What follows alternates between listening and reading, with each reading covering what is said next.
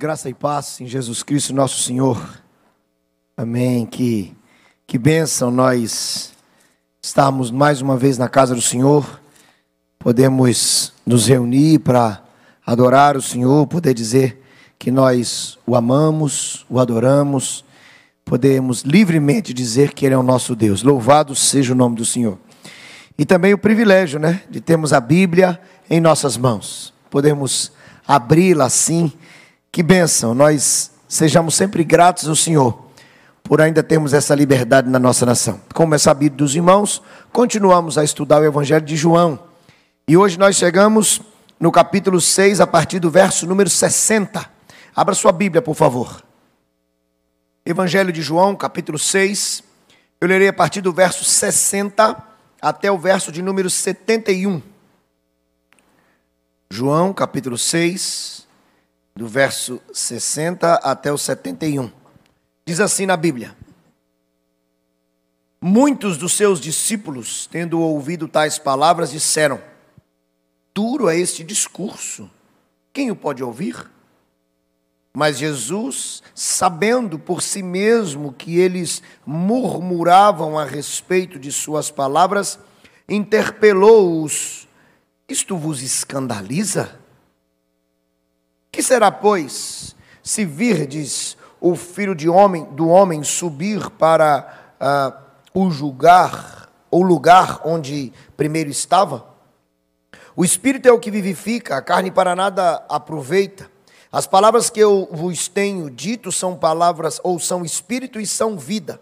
Contudo, há descrentes entre vós. Pois Jesus sabia, desde o princípio, quais eram os que criam e quem o havia de trair. E prosseguiu: Por causa disto é que vos tenho dito: ninguém poderá vir a mim se pelo Pai não lhe for concedido.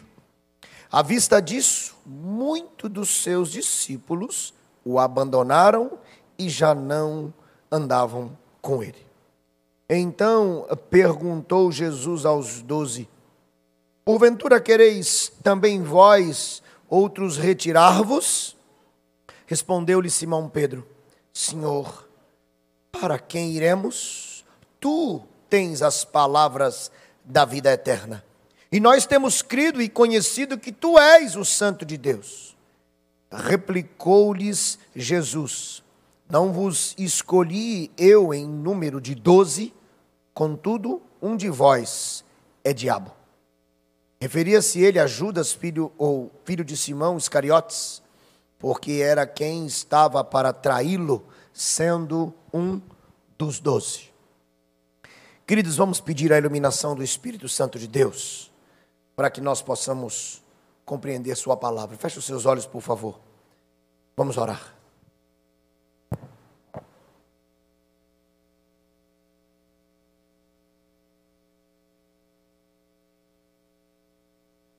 Senhor, Bendito seja o Senhor para todos sempre. A palavra, santa palavra do Senhor. Estamos diante de mais uma porção extremamente desafiadora, mas que nos chega também como palavra de esperança, para que, conhecendo a verdade, essa verdade nos liberte e possamos viver definitivamente pela graça do Senhor. Capacita-nos, Deus, ilumina-nos para que possamos compreender a palavra do Senhor e vivê-la. Em nome de Jesus. Amém. Escândalo. Quando nesta semana nossa irmã Carmen, que é um dos membros da equipe de mídia, me perguntou sobre o tema da mensagem, eu disse: escândalo. Aqueles que viram devem ter pensado: que é que o pastor vai pregar. Porque quando falamos de escândalo, nós falamos de notícia ruim, falamos de algo que perturba. De repente a mídia lança uh, mais uma descoberta de desonestidade, de falcatrua uh, em alguma área do governo, uh, entre líderes religiosos. Comportamento esse é aquele que nós olhamos para isso e a figura mais é, vista ou usada quando se trata de algo assim tão ah, difícil é aquela dos olhos arregalados e a boca aberta, como quem diz: Não acredito. O que, que escandaliza você? Primeiro, precisamos compreender o que é escandalizar. Escandalizar, dentro do conceito geral, mas especificamente aqui no texto, é, é aquilo que ofende, aquilo que me faz ou nos faz tropeçar, é algo que nós não queremos para nós. O que te escandaliza? Eu poderia ficar aqui nessa reflexão falando exclusivamente sobre essa palavra. Poderia, por exemplo, dizer que nós normalmente escandalizamos por aquilo que nos perturba mais do que para outros. Poderia dizer que nós nos permitimos escandalizar às vezes é, porque nós taxamos erros ah, maiores que os outros. Poderia escandalizar ao dizer que nós nos escandalizamos também, ah, considerando que os outros são menores do que a gente, mesmo que nós não assumamos isso. Mas eu poderia resumir isso tudo, dizer que nós nos escandalizamos à conveniência daquilo que nós achamos que devemos ser motivo do nosso escândalo. Não estou desprezando o fato de que algo que choca com a palavra do Senhor deveria nos perturbar. Eu estou falando como nós normalmente lidamos com isso. A boa e velha conveniência. Nós temos estudado o Evangelho de João e o Evangelho de João tem servido para nós para termos reflexões seríssimas sobre a vida, sobre nós mesmos e principalmente, esse é o objetivo central, sobre Jesus Cristo, nosso Senhor. Afinal de contas, João tem nos ensinado nos seus registros a identificar e a confirmar, estudo após estudo, sermão após sermão, que Jesus Cristo é quem a Bíblia diz que ele é. O Filho de Deus, o Messias enviado. Inclusive, as ações do Cristo ao longo dos registros de João apontam para isso. Mesmo aquelas que parecem que não, à luz ah, da análise de alguns. Como, por exemplo, nós vimos há pouco Jesus é, de forma extraordinária andando sobre as águas. O que isso tem a ver com Jesus que a Bíblia quer que nós aprendamos? Absolutamente tudo. Porque ele está assim apresentando-se como aquele único que pode fazer coisas que nenhum outro mortal pode, com o objetivo de que isto leve os homens mortais, incrédulos, a crerem em seu nome. Nós temos visto um contexto de João ah, de metáforas constantes. É, por exemplo, quando Jesus se encontra com a mulher samaritana, e ao encontrar-se com a mulher samaritana, ele fala sobre água. No outro momento, ele multiplica pães. Jesus trata das necessidades ah, humanas, as mais básicas, como comer e beber, para ensinar verdades espirituais inquestionáveis e, ao mesmo tempo, para que este ensino, a partir de princípios tão elementares, eh, facilite o entendimento das pessoas sobre a nossa real necessidade. E é exatamente isso que ele fez no contexto anterior a esse texto que nós lemos. Porque Jesus, diante de homens discípulos, é importante que nós compreendamos, é, eu falei isso na terça, na quarta-feira aqui na igreja, que quando a Bíblia fala sobre discípulos, primeiro, ela não necessariamente está falando sempre dos doze, que são ah, reconhecidos como apóstolos, e não necessariamente quando a Bíblia fala de discípulo, ela está falando de gente convertida que conhecia Jesus Cristo, mas ela estava falando de gente que seguia a Jesus Cristo. Sim, é óbvio, é evidente que muitos transformados por Sua palavra, ah, sendo seus seguidores fiéis, confessos, mas tantos outros, inclusive o próprio Cristo disse isso, que o seguiam por razões outras, não aquelas que deveriam seguir. Então nós quando chegamos nesse texto em particular, Jesus há pouco havia dito aos, seus ouvintes ali ao redor sobre uh, comer e beber do Cristo. E eles ficam estranhos, perdidos e loucos com o seu entendimento, eles questionam Cristo, questionando-se a si mesmo, porque aquelas palavras não tinham qualquer sentido para eles.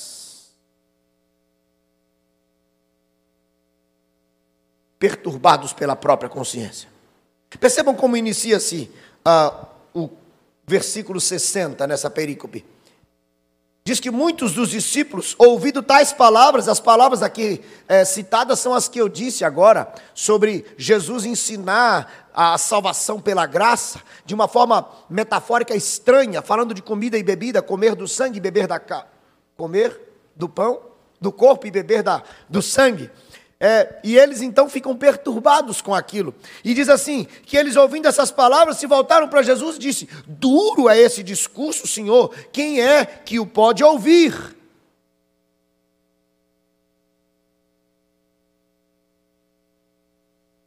Uma coisa muito interessante na palavra da, da língua original aqui foi escrita esse texto é que o duro aqui não é algo que seja difícil de compreender primariamente. E não era essa o foco deles. Era que algo difícil de aceitar, de tolerar, de suportar. Ele diz o seguinte: Jesus, isso que o senhor está falando é muito difícil para a gente é, aceitar isso.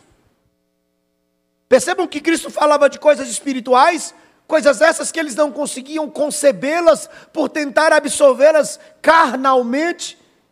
O que lhes chocava, porque quando Jesus fala daquelas coisas, é, o grande, a grande dificuldade deles é porque isso descortinava o coração frio, idólatra e descrente daqueles que ali estavam, os que estavam perturbados. Perceba o texto. Jesus, olha que destaque fortíssimo, sabendo por si mesmo, Jesus é Deus, e ele lhes conhecia o coração e o texto diz que Jesus sabia que eles murmuravam e Jesus lhes faz uma pergunta: Isto vos escandaliza?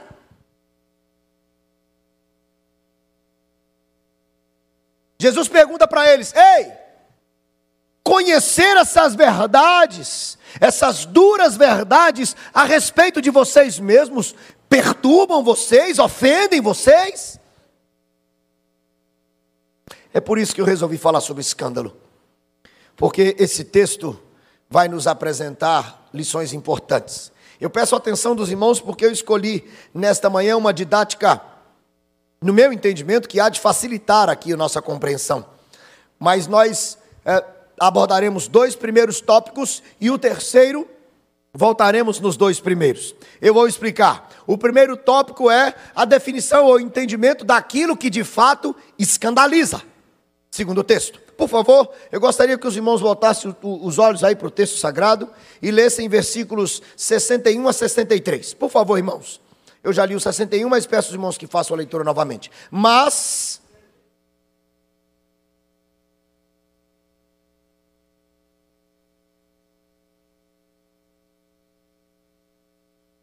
Presta atenção.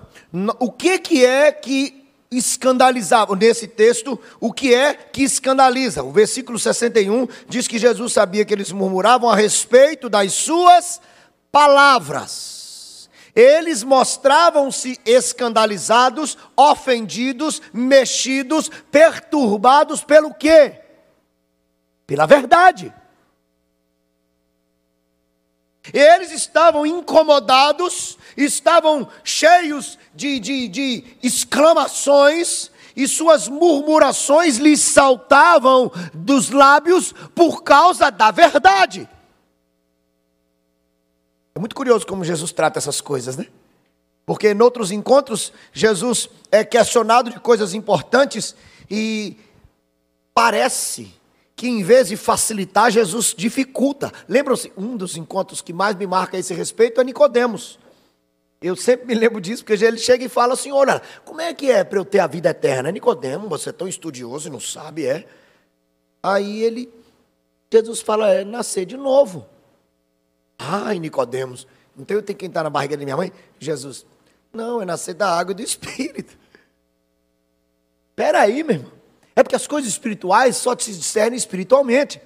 Aí quando eles chegam lá, todos cheios de dodóizinhos e questionando a verdade, Jesus fala: "Vocês estão escandalizados por causa das minhas palavras, por causa da verdade, as verdades já explicadas aqui sobre o corpo, sobre o sangue e o que se resume em, ensinar sobre a salvação exclusivamente pela graça de Deus. E olha o que Jesus faz. Agora Jesus vai facilitar, não vai? Ele fala assim: "Vocês escandalizam por isso?" No verso 62 ele diz: "Ou será, pois, ou que será, pois, se virdes o filho de homem subir para o lugar de onde primeiro estava?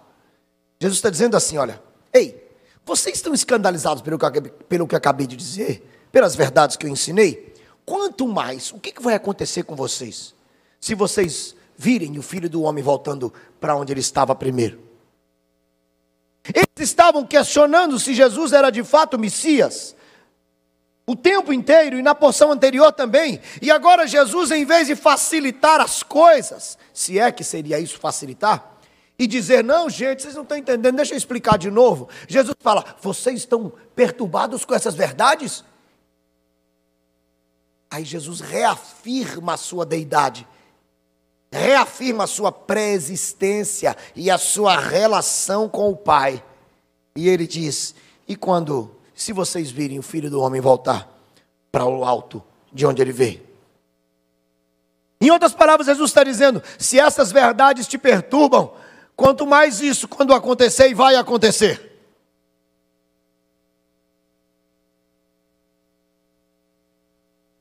E aí ele fecha esta primeira, esse nosso primeiro entendimento dizendo: o espírito é o que vivifica, a carne para nada aproveita.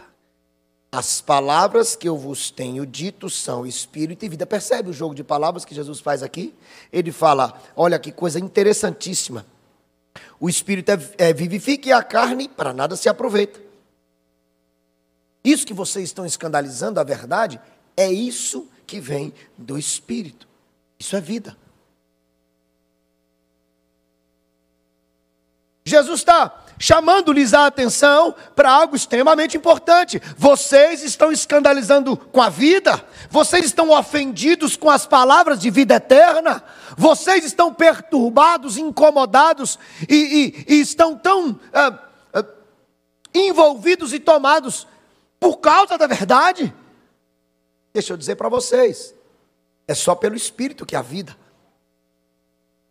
Me permitam, um reformador comentando esse pequeno texto, e Calvino, citando Agostinho, diz assim: Agostinho pensa que devemos introduzir a palavra somente ou por si mesma, como se fosse dito: a carne sozinha, por si mesma, é sem proveito, visto que ela tem de ser acompanhada pelo Espírito. As coisas espirituais só se discernem espiritualmente. Jesus fala: Ei, é isso que escandaliza vocês? É isso que perturba vocês? A verdade? É a verdade que perturba? Primeiro ponto que escandaliza. O segundo é o que deveria escandalizar de fato. Volte aí os olhos para o texto, por favor. Agora, a partir do verso 60, não, verso 64 e o verso 65. Contudo, por favor, irmãos.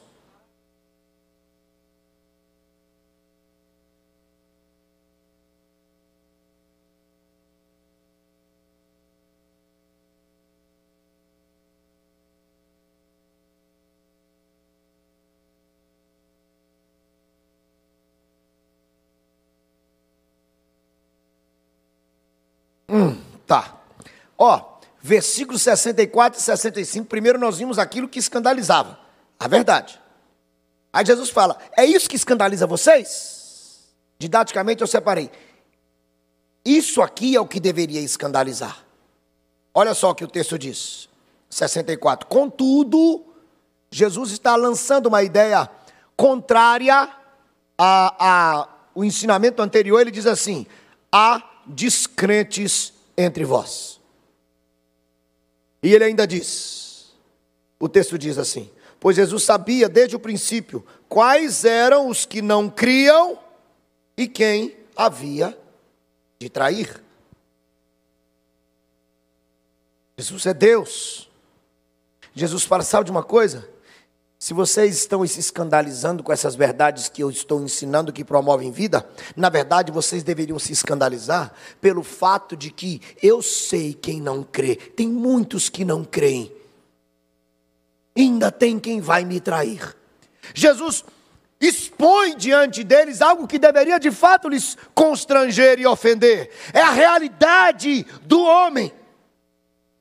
É a realidade da vida desprovida de fé, de entendimento daquilo que o Senhor lhes havia ensinado.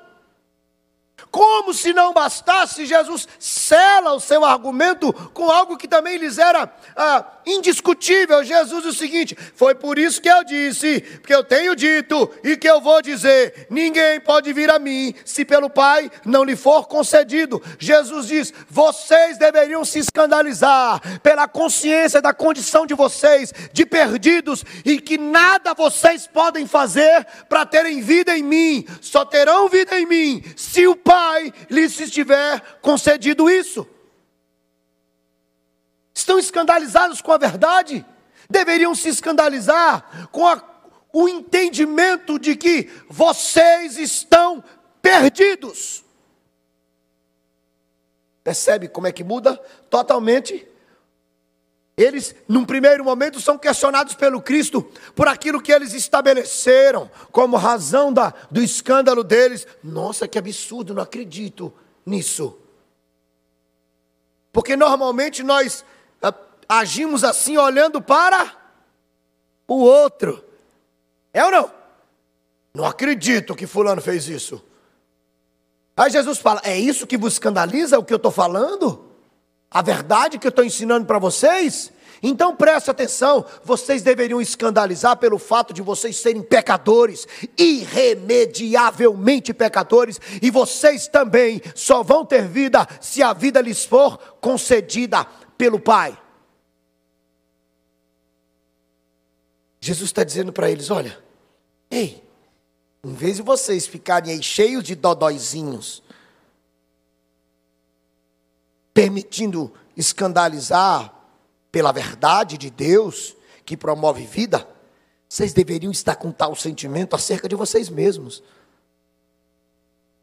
que não creem, que só tem vida se for dada. Percebe o que Jesus faz? Jesus encosta eles na parede.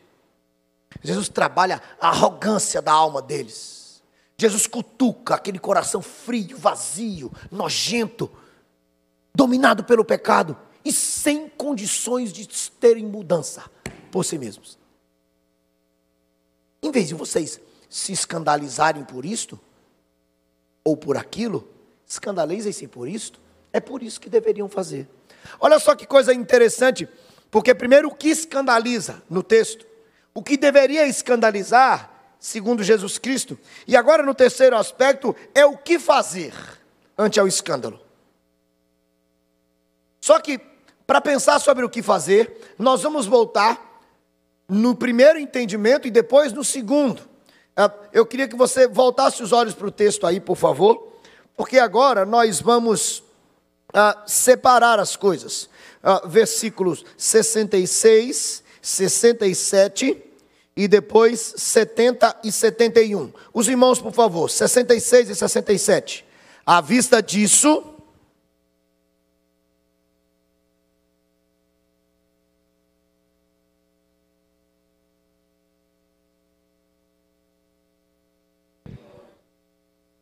Agora os 70 e o 71.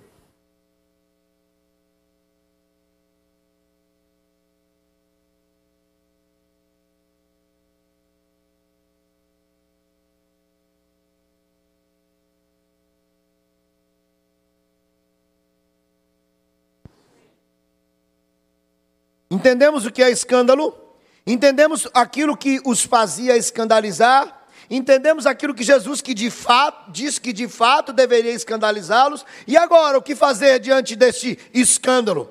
O escândalo, o primeiro entendimento do escândalo acerca ah, daquilo que Jesus aponta, que estava no coração daqueles homens, ah, ou seja, o escândalo acerca da verdade que perturbava, atitude diante desse, dessa postura, desse entendimento equivocado do escândalo, qual é? O abandono. O abandono. O texto que vocês leram agora diz que à vista disto, ou seja, daquilo que Jesus explicitou diante deles, e que lhes ah, desnudou o entendimento e, e desmascarou aquele discurso. Jesus coloca, o texto diz, à vista disso, o que acontece é que muitos os o abandonaram e já não andavam com ele. A ideia aqui desse abandonaram é que eles voltaram às coisas que faziam antes de Jesus. É que eles retomaram não apenas as atividades que desenvolviam antes de conhecer o Cristo, mas também que eles voltaram a viver sem interesse por Jesus Cristo, a semelhança de como faziam antes de conhecê-lo. E isso é lógico e é, e é honesto, se eles tinham a verdade do Cristo como motivo de escândalo, que razão eles nutriam para permanecer próximo dele?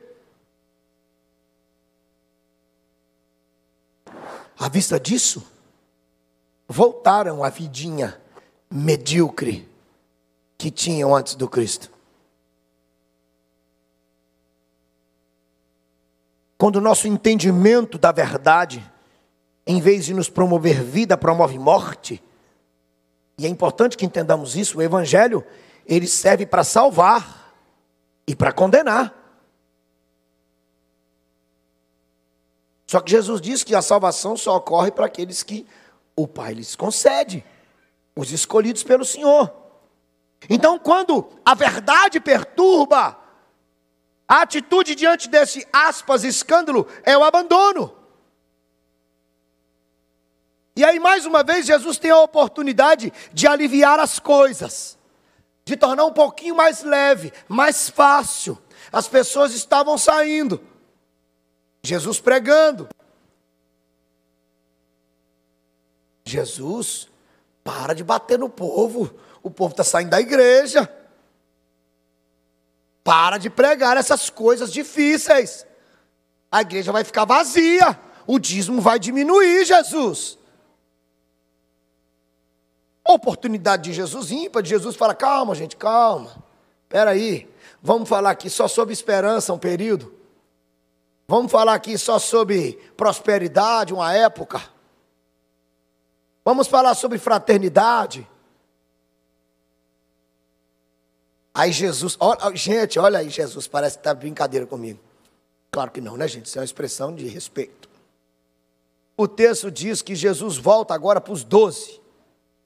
Primeiro momento, Jesus está falando para todo mundo, para os seguidores todos, todos os discípulos. E agora ele se volta para os doze, os apóstolos, os escolhidos dele. Era o momento de Jesus falar assim: gente, calma, não assustem não, está tudo bem, eu vou ajudar vocês. Jesus volta para os doze e fala assim: Ei, gente, vocês querem ir embora também?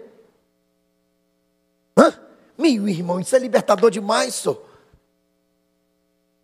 Jesus tinha um compromisso. Qual era o compromisso de Jesus? Com a verdade. As pessoas começaram a sair. E ele se volta para os discípulos apóstolos, os líderes com ele, e fala: E aí? Querem também? Desculpa, zarpar? Quer abandonar o barco? Pede para sair. Está entendendo o que Jesus faz, não? A verdade não se negocia, gente. Aí Jesus chega nos versos 70 e 71, ele fala assim: ó, vocês ah, ah, estão comigo, eu escolhi vocês, mas um dentre vós é o diabo. Jesus está falando de mais um que abandona, naquele momento não abandonou, mas ele era dentre os que abandonariam. Porque seria instrumento de Satanás. Jesus está falando de Judas, que o trairia, que trairia a verdade.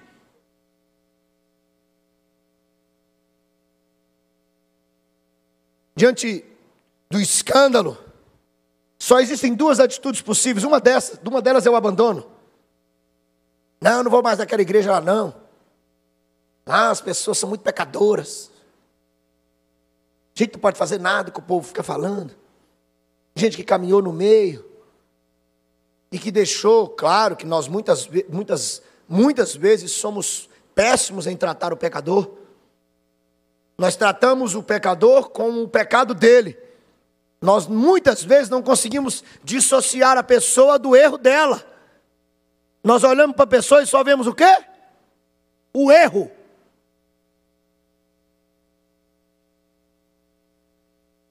E Jesus disse que a gente tem que amar as pessoas. Amar significa, inclusive, tratar o erro com disciplina, mas com amor. O que Jesus está dizendo para esses que aqui estão é que o seguinte: existe uma verdade e ela não pode ser negociada. Não pode. Só que quando a gente entende o escândalo de maneira equivocada, nós abandonamos, largamos a fé. Largamos o Cristo e vamos voltar para aquela vidinha sem Jesus? Era melhor a nossa conveniência. Agora existe uma outra atitude, essa outra atitude ela, ela me perturba no sentido de, de me constranger. E aí os versos que foram, os versos faltantes, por favor. Versículos 68 e 69. Leiam, irmãos, por gentileza. Respondeu-lhe Simão Pedro.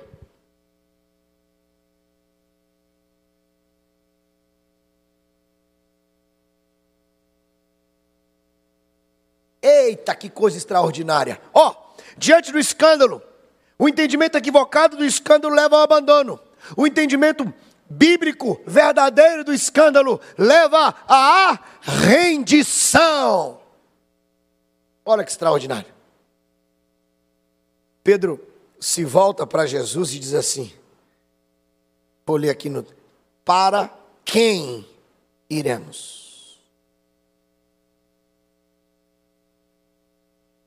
Pedro se volta para Jesus e fala: Jesus, o senhor está de brincadeira? Depois de tudo que nós vimos, vivemos, experimentamos, para quem nós iremos, Senhor? Para quem nós iremos?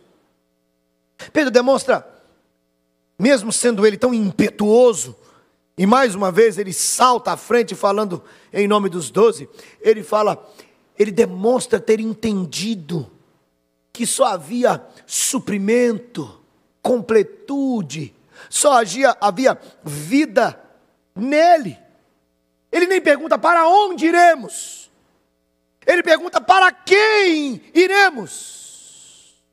Isto é extraordinário, porque é como se nessas palavras do, do apóstolo Pedro nós pudéssemos resumir o propósito do Evangelho de João, porque na sequência ele diz assim: Tu tens, em outra versão diz: Só tu tens palavras de vida eterna. Diz assim: Jesus, nós não vamos ser completos, nós não vamos receber o que precisamos de nenhuma outra fonte. Jesus já havia dito no verso anterior, no verso 63, que as palavras dele era que eram vida.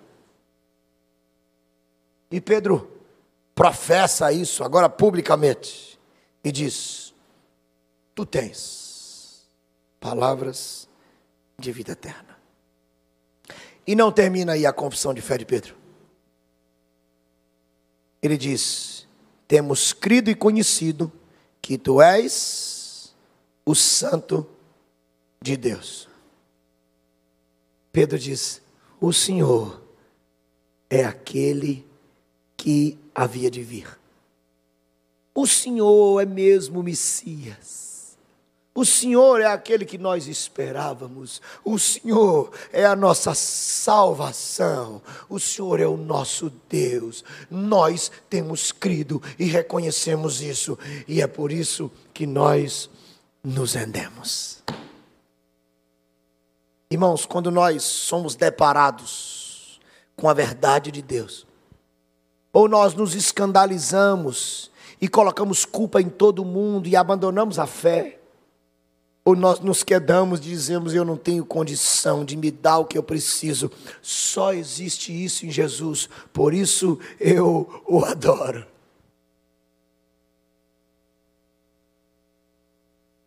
Conhecer a verdade nos liberta. Porque preste atenção, irmãos, preste atenção.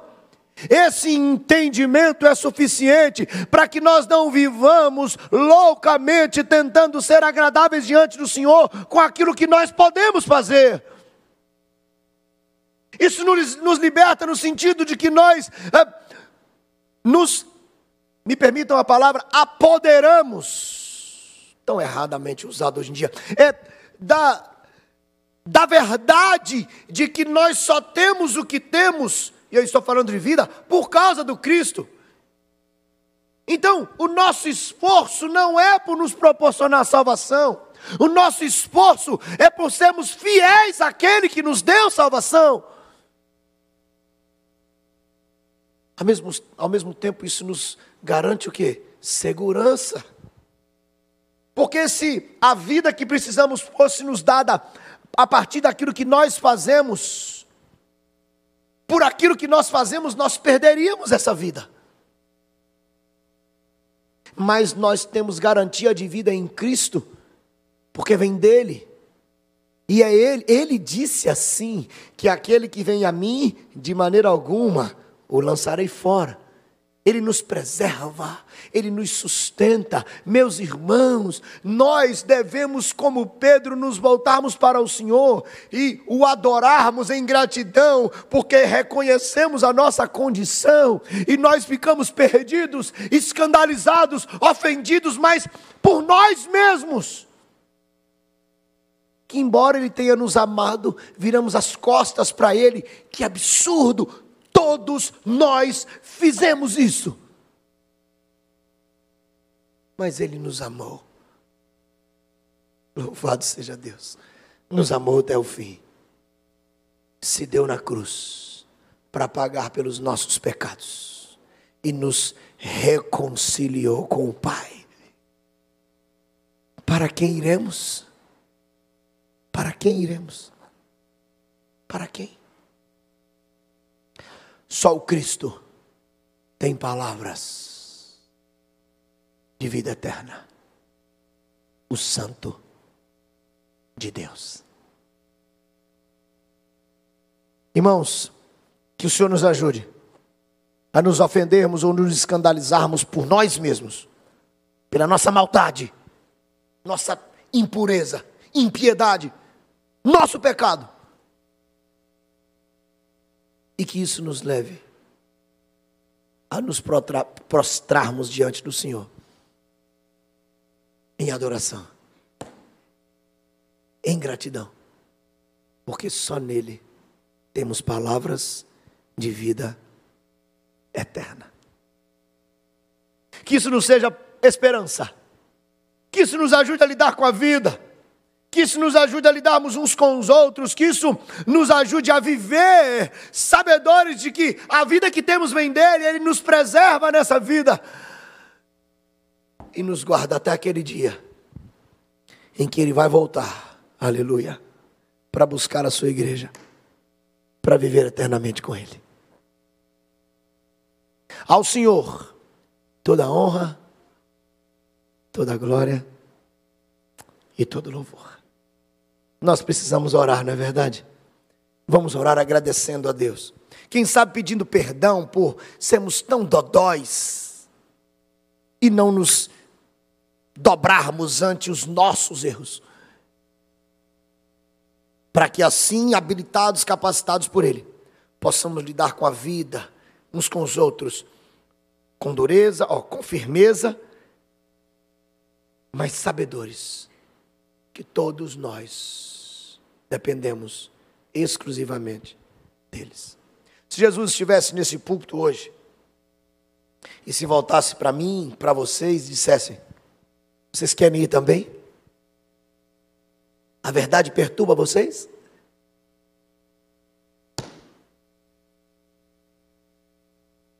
Que eu e você possamos nos dobrar e dizer: Senhor, para quem iremos? Só tu tens palavras de vida eterna. Vamos orar.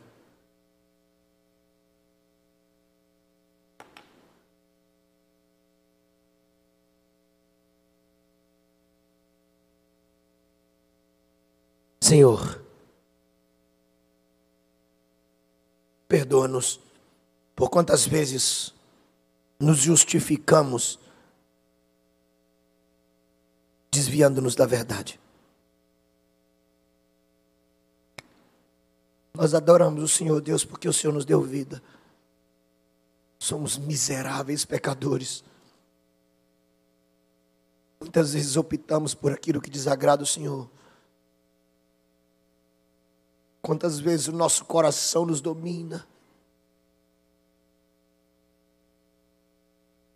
Quantas vezes a nossa justiça prevalece mas nosso coração é corrupto, nossa justiça é corrupta. Nesta manhã, Deus, cada um de nós, sim, cada um de nós se volta para o Senhor. E fazemos com temor uso das palavras do apóstolo Pedro. E dizemos: não, nós não queremos virar as costas e sair e fugir, porque não temos para que ir porque somente o Senhor tem palavras de vida eterna. Somente o Senhor é o Santo de Deus. Nós te adoramos, Senhor. Nós te adoramos. E pedimos que o Senhor nos fortaleça, nos ajude, para que possamos viver essa vida e pregar essa vida. Ajuda-nos a nos ajudar na caminhada. Ajuda-nos a juntos pregarmos vida eterna a tantos que estão perdidos.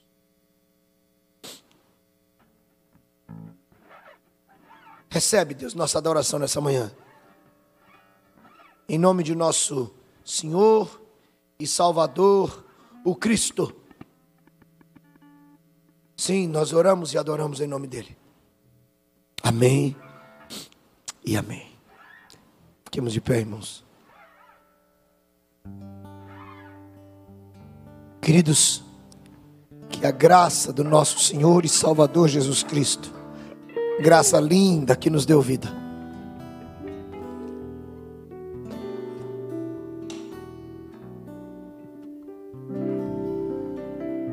que o amor grandioso de Deus, o nosso Pai,